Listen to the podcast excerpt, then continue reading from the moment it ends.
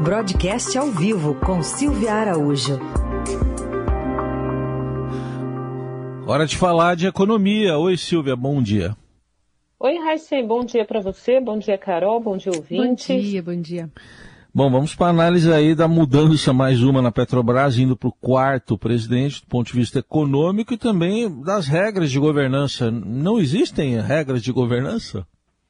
Pois é, né, Raíssa? Acho que virou um ritual nosso aqui todo mês comentar a saída de presidente da Petrobras, né? Porque pelo andar da carruagem, enquanto não tiver a bendita da mudança na paridade do preço internacional, ou seja, na política de preços adotada pela Petrobras desde 2016, o presidente Jair Bolsonaro não vai sossegar e vai desafiar aí a governança da empresa, as regras que, que regem a lei né, das SAs, a lei das estatais, o próprio estatuto da companhia, e mais uma vez o presidente Jair Bolsonaro demitiu um presidente da Petrobras que não ficou aí nem 40 dias por conta da paridade internacional, né, do preço praticado pelos combustíveis aqui no Brasil. E o interessante, Heisen, é que no comunicado do Ministério de Minas e Energia, né, que foi publicado ontem, a gente não pode dizer que foi uma grande surpresa, porque já vinha aí um processo de fritura do ex-novo presidente da Petrobras, desde aquela live lá do presidente Jair Bolsonaro, quando ele demitiu, né, depois, na terça-feira, acabou é, demitindo o, o, ministro de Minas e Energia, o Bento Albuquerque. Na época, naquela live, ele falou, ele foi textual, ele falou Bento e novo presidente da Petrobras. Ele não falou nem o nome, porque nem ele mesmo lembrava qual era o nome do novo presidente da Petrobras. Aí ele disse o seguinte, abre aspas, não aumentem o preço dos combustíveis, fecha aspas. E aí caiu o, o ministro de Minas e Energia, o Bento Albuquerque, foi nomeado um, um, auxiliar né, próximo do ministro da Economia Paulo Guedes, o Adolfo Saxida, e agora cai o presidente da Petrobras, cai o, o, novo, né, o mais recente presidente da Petrobras. Vamos lembrar o nome dele aqui, é o José Mauro Coelho, que substituiu o Joaquim Silva Luna, que por sua vez substituiu o Roberto Castelo Branco. Quem entra nessa fila, nesse dominó, vamos ver se a pedra cai ou se ela permanece em pé durante muito tempo, é o Caio Paz de Andrade, que também é um colaborador ali do Ministério da Economia. Com isso, o ministro Paulo Guedes acaba ganhando um, uma certa força ali dentro da Petrobras, como ele tinha lá atrás, né, Raíssa? Porque a gente tem que lembrar que o Roberto Castelo Branco, ele foi indicado pelo ministro Paulo Guedes no começo do governo Jair Bolsonaro para presidir a estatal. E aí aconteceu tudo que a gente já sabe esse enredo aí por conta de preço de combustível, e foi um, um, presidente da Petrobras caindo atrás do outro. Resta saber como o ministro Paulo Guedes vai se comportar agora com essa nova composição da Petrobras, com seus auxiliares próximos. Tanto o Saxida, né, como o ministro de Minas e Energia, quanto o, o, nomeado aí, o indicado Caio Paz de Andrade, que é secretário especial de desburocratização do Ministério da Economia. Como é que essa força dentro da Petrobras vai ser composta? Uma das missões do novo presidente, quando depois de todo aquele ritual novamente acontecer, a indicação, aprovação pelo Conselho, referendar em Assembleia, enfim, vai uns 30 dias mais ou menos até o, o, novo presidente tomar posse se ele passar por todos esses trâmites dentro da empresa. E aí resta saber como o Paulo Guedes vai se comportar, porque o Bolsonaro quer, porque quer mudança nessa política é, de preços da Petrobras que tem aí alimentado índices de inflação por conta do barril de petróleo lá fora que está muito alto, por conta das cotações do dólar, porque é uma combinação de preço internacional de petróleo mais a cotação do dólar, e a Petrobras tem repassado isso para os preços dos combustíveis, tanto do diesel quanto da gasolina. E a gente tem que lembrar, Heisen, que a queda de presidente da Petrobras não é exclusividade do, do presidente Jair Bolsonaro. A diferença é que na época que a paridade foi criada, lá em 2016, né, poucos meses é, depois que o Pedro Parente tomou posse na Petrobras, É, teve toda é, essa confusão também por conta da paridade da nova política. Isso acabou culminando lá, lembra da greve dos caminhoneiros de 2018, e uma perspectiva naquela época de mudança na política de preço da Petrobras levou o Pedro Parente a pedir demissão do cargo, porque ele acreditava o seguinte: se a gente está no mundo globalizado, a Petrobras está dentro desse mundo, dentro desse mundo globalizado de petróleo, ela tem que praticar o preço internacional como as outras companhias também praticam.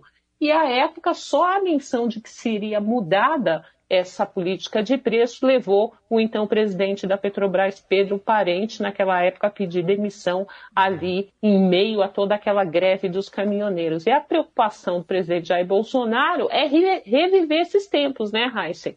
Que os preços dos combustíveis como disse o próprio presidente naquela live, provoque aí uma convulsão eh, nacional por conta desses aumentos. E só para a gente encerrar aqui esse comentário, você imagina a Raíssa, Carol e ouvintes, como é que fica a cabeça do investidor estrangeiro com relação a regras e segurança jurídica nesse país. Hum. Um presidente da República, em menos de quatro anos, promove quatro trocas na principal empresa do país, na maior empresa do país, na maior empresa estatal, e a resposta lá do, do investidor estrangeiro que compra ações da Petrobras via ADRs, né, que são recibos de ações que são negociados na Bolsa de Nova York, é queda na cotação dos papéis, até pelo menos eles entenderem um pouco como é que vai ficar a situação da empresa. É a desmoralização da estatal aproximando Petrobras da PDVSA, né? Bolsonaro de Hugo Chaves. E, vai falar isso que ele não vai gostar, hein, é. Carol? A mesma coisa da gente falar que o Bolsonaro está tentando, com essa forçada de barra para a redução da, da, dos preços dos combustíveis aqui no Brasil, é o mesmo paralelo quando a gente faz ali nos governos Lula, né? O que, que aconteceu? Foi justamente por conta de segurar esses repasses de preço que a Petrobras acumulou prejuízos bilionários. E aí, à época, lá em 2016, depois do impeachment da ex-presidente Dilma Rousseff, quando Michel Temer indicou Pedro Parente para a presidência da Petrobras, Pedro Parente veio arrumar a casa dentro da Petrobras, né? Tentar organizar é, a questão operacional e também a questão financeira da empresa a Petrobras praticamente quebrou a, a, época com tantos prejuízos. As ações das empresas chegaram a ser negociadas a cinco reais na Bolsa de Valores de São Paulo. Os investidores estrangeiros entraram com várias medidas é, judiciais no mercado internacional também por conta dos prejuízos que eles estavam tendo. Vai ver que a primeira vez que a Petrobras mostrar um balanço com resultado negativo, o presidente Jair Bolsonaro fica um pouco satisfeito, né, Carol?